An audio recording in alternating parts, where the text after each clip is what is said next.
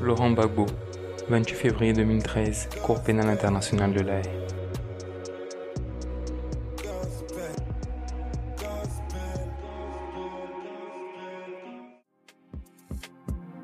Toute ma vie,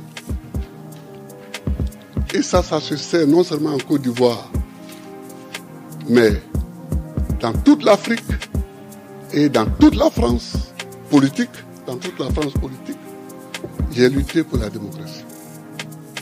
J'ai demandé à mes avocats la semaine dernière, je leur ai dit que je voulais vous envoyer, vous emmener tous les livres que j'ai écrits sur mon parcours. Ils ont dit c'est trop tard pour, introduire euh, ces livres-là. Mais quand on aura tout fini, quel que soit le résultat, quel que soit ce que vous décidez, j'enverrai un lot des livres de Wabo au bureau du procureur. Je vous enverrai un livre des livres de Wabo.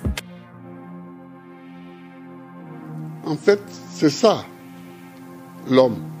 Il marche, il marche, mais il laisse des traces sur le chemin qu'il parcourt.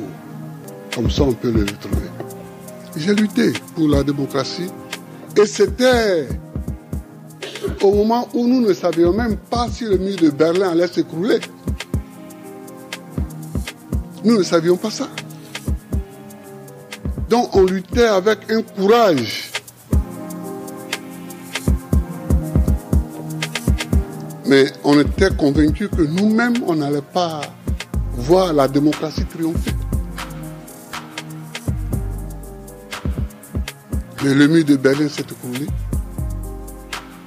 nous a aidés à gagner la victoire du multipartisme et de la démocratie. Euh, Madame la procureure a dit une phrase qui m'a un peu choqué en disant que nous ne sommes pas là pour euh, pour voir qui a gagné les élections et qui ne Mais on ne peut pas parler, on ne peut pas débattre de la crise post-électorale et ne pas savoir comment les élections se sont passées. Qui a gagné les élections? Parce que c'est celui qui ne les a pas gagnées qui a semé les troubles. Je crois que c'est ça la logique.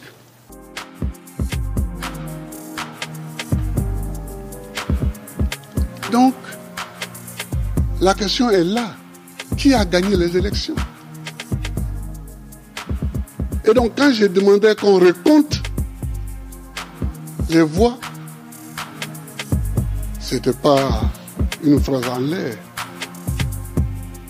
Vous avez vu vous-même les documents dont dispose l'accusation et sur lesquels les voix des électeurs sont répertoriées, on a vu que dans la seule ville de Boaké, on a ajouté 100 000 voix à mon adversaire.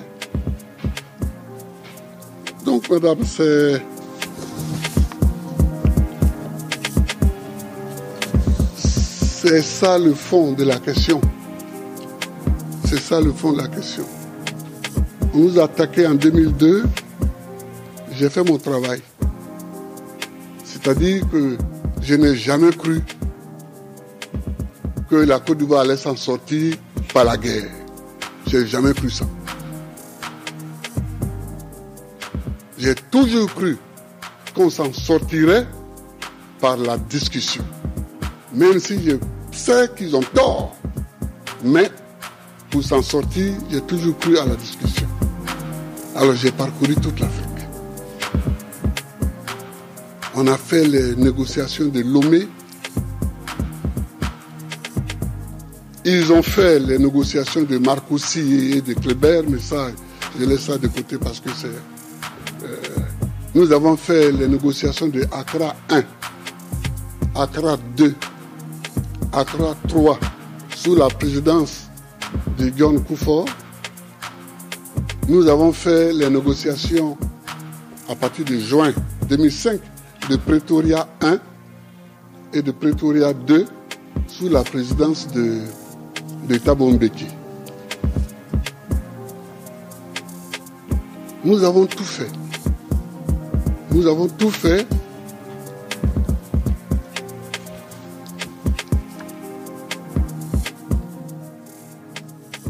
Nous avons tout fait pour que la discussion avance. C'est à Pretoria. C'est à Pretoria que j'ai demandé à Tabombeki de m'aider à trouver une solution légale pour que Alassane soit candidat. Parce que ça empoisonne la situation. C'est à Pretoria en 2005. Nous nous sommes retrouvés, Tabombeki, Conan Ouattara et moi-même. J'ai demandé à Ouattara de faire la traduction, de faire euh, la traduction entre Tabombeki et moi. C'est là que je leur ai dit que ça ne me gênait pas que Ouattara soit candidat. Mais comme mon électorat aussi est là. Donc, il faut que Thabo Mbeki nous écrive à nous tous, à Abidjan, pour que, après, je puisse prendre une décision. Je n'aime pas l'article 48 de la Constitution. C'est comme l'article 16 de la Constitution française. Ça donne énormément de pouvoir. Mais ce jour-là, j'ai pris l'article 48 de la Constitution et j'ai permis à Ouattara et à Bédier, on a Bédier, d'être candidats. Nos pays, nos États, nos États, et ce sera mon dernier point, sont fragiles. Nos États sont fragiles. Et chaque fois qu'un chef d'État européen ou occidental me disait, faites la démocratie en Afrique, je lui disais, nous avons besoin de la démocratie, non pas parce que vous, vous le dites, mais parce que nous-mêmes, nous avons effectivement besoin pour construire nos États. Madame, regardez la Côte d'Ivoire. Si nous n'employons pas la démocratie, comment nous allons choisir le chef de l'État? Il y a à l'Est adossés à la frontière ghanéenne, les Akans, qui ont un mode à eux pour choisir les chefs de village ou de canton ou, ou le roi. Nous avons à l'ouest un pouvoir éparpillé. Nous avons au nord,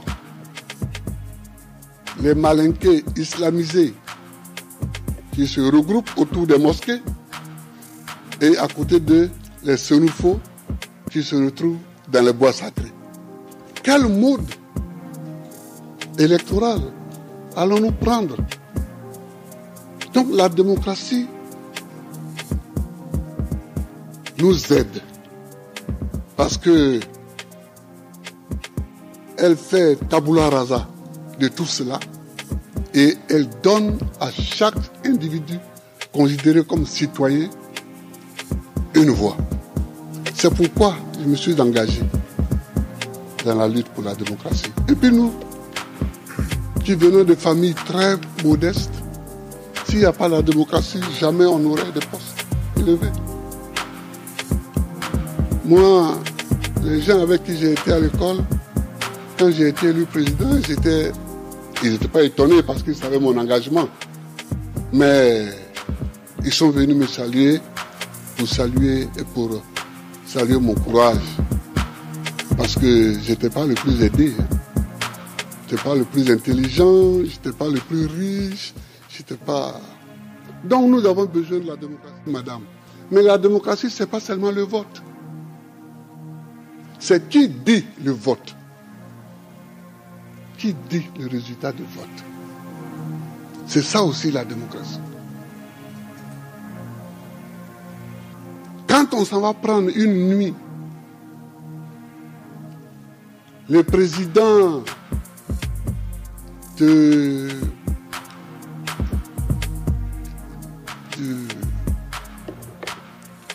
groupement électoral, qu'on l'amène